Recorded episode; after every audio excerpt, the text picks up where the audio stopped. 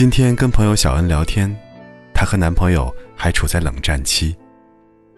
我见过那个男孩，之前合作过，人很好。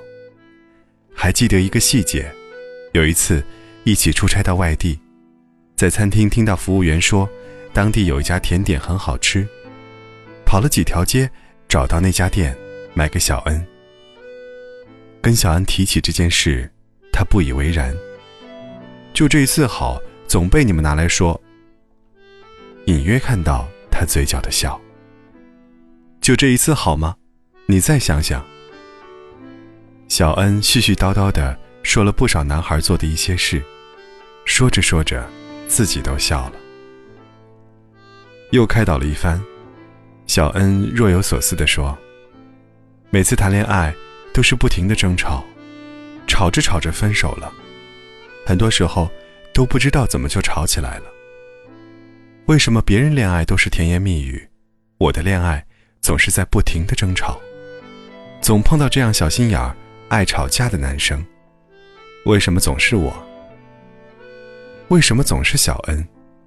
听到这里，我似乎想到了症结所在。不可否认，在任何一段感情中。两个陌生人走到一起，以前的生活环境、成长轨迹都不同，哪能处处契合？再合拍的两个人，也都需要时间磨合。问题是，为什么小恩谈过三次恋爱，每一次都是从一开始就争吵不断？是小恩的男友本来就爱跟女朋友吵架，还是碰到了小恩之后，才变得小心眼、爱吵架呢？小恩对周围的人都很宽容，但是对男朋友，从来都是高标准、严要求。迟到几分钟，吵；没接到他电话，吵；提到了前女友，吵。正是小恩一如既往的恋爱态度，让她碰到一个个小心眼儿、爱吵架的男生，吵到心寒，直到分手。可以想到。如果小恩不改变，分手之后再交男朋友，还是会这样。很多事情同理，不是换一个人，问题就可以解决的。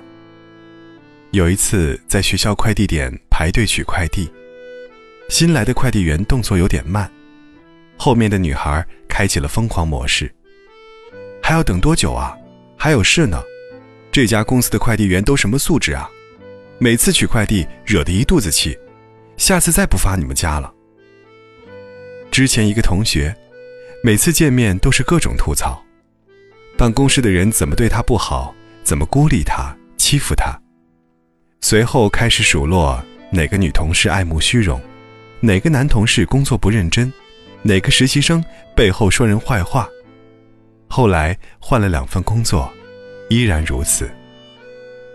刚工作时参与的一个项目，在合作的三年时间里，甲方跟我们对接的经理换了好几任，每一任都跟我们对接的很好，然后就突然被换掉了。董事长总是嫌他们传达不清楚公司的指示，换到最后，董事长亲自跟我们沟通，或面谈，或电话。似乎生活中总有一些问题一直缠绕着。解决不了，只是，你以为换一个人就好了吗？为什么总是碰到爱吵架的男朋友？为什么总是碰到素质不好的快递员？为什么总是碰到对你不好的同事？为什么总是碰到不能沟通的人？为什么总会是你呢？是他们本来就不好，还是碰到了你之后？变得不好，是他们针对你，还是你处处不留余地呢？有些时候，有些问题，别说换一个人，就算换一打人，恐怕也不能彻底解决。我们每天要接触到很多人，也许会碰到那么几个不按常理出牌的人，但是大部分时候，人和人之间是可以和平相处的。如果一个人和其他人之间的连接出了问题，而且总是同样的问题，可能自己也要反省了。像小恩和男朋友之间并没有本质上的问题，只是两个人经常有小摩擦。若小恩学会宽容，见台阶就下，一句话说错了，笑笑就过去了；一次架吵完了，抱抱就过去了。这样，小恩的男朋友可能就变得不爱吵架了。同样道理，也许对快递员多一份理解和尊重，快递员就变得通情达理、热心善良了；也许对周围的人，多一份热情和宽容，一起共事的人就变得不冷漠了；对下属多一份体谅和耐心，下属就变得尽心尽职、能力强的好员工了。周围的人，并没有那么多精力针对任何一个人，而且，争吵，一个人吵不起来；沟通，一个人做不来；不愉快，一个人也做不到啊。人和人之间，都有一面无形的镜子，别人会用你对他的模样来对你。太多的问题，真不是换一个人就可以解决的。再比如，一位主妇多年来一直抱怨住在对面的人懒惰，晾晒的衣服上总有很多斑点。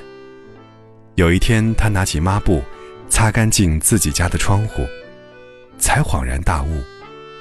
再干净的衣服，他隔着带污点的玻璃看过去，也是脏的。同理，带着自己的苛刻和高傲去看其他人，自然看不到别人的包容和理解；带着自己的挑剔，自然看不到别人的努力；带着自己的敌意，自然看不到别人的善意。如果是这样，换一个人看。还是一样的。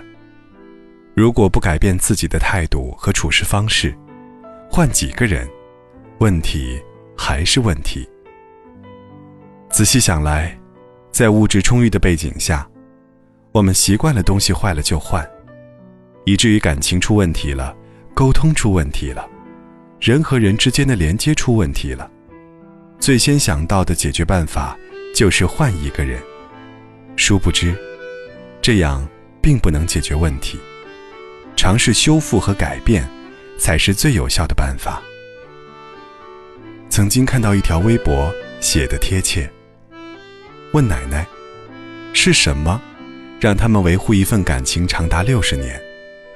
奶奶说：“那个年代什么东西坏了都会想要修，现在什么坏了都想着换，感情也是如此。”东西也罢，感情也好，使之长久的最好办法就是珍惜和维护，而不是一有问题就换。也许有一天，等我们学会用修来代替换，不用再寻觅，很多问题都迎刃而解。